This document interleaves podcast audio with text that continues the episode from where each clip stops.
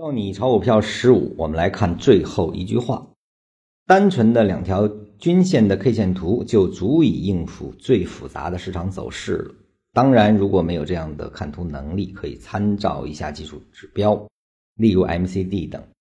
关于各技术指标的应用，以后会陆续说到啊。当然，在他的博文中啊，各种技术指标的运用，实际上禅师说的是越来越少啊。那么为什么呢？因为有了比线段中枢、区间套、小段大这整个的一套的缠论系统的推出，它比任何指标都更加的精细，而且是更加的得心应手啊。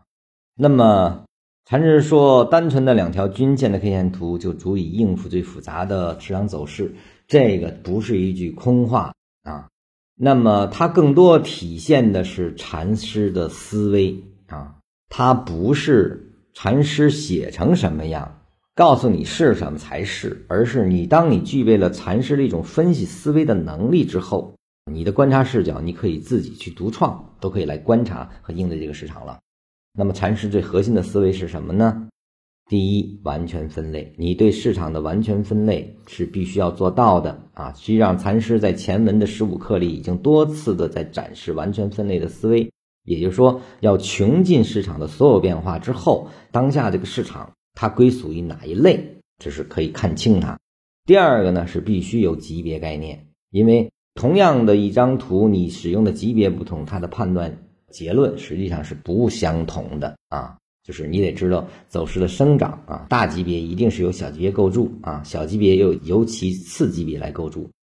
也就是说，市场我们看起来好像杂然无序，但是通过完全分类、已经级别以及对当下的直观的思维，你就可以很好的对市场的当下进行真正的判断和把握了。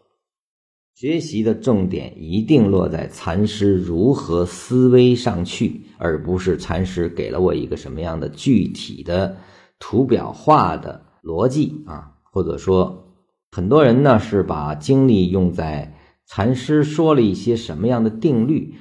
而很少去花时间去想禅师为何如此定义，这个才是学禅文最首要要学的东西，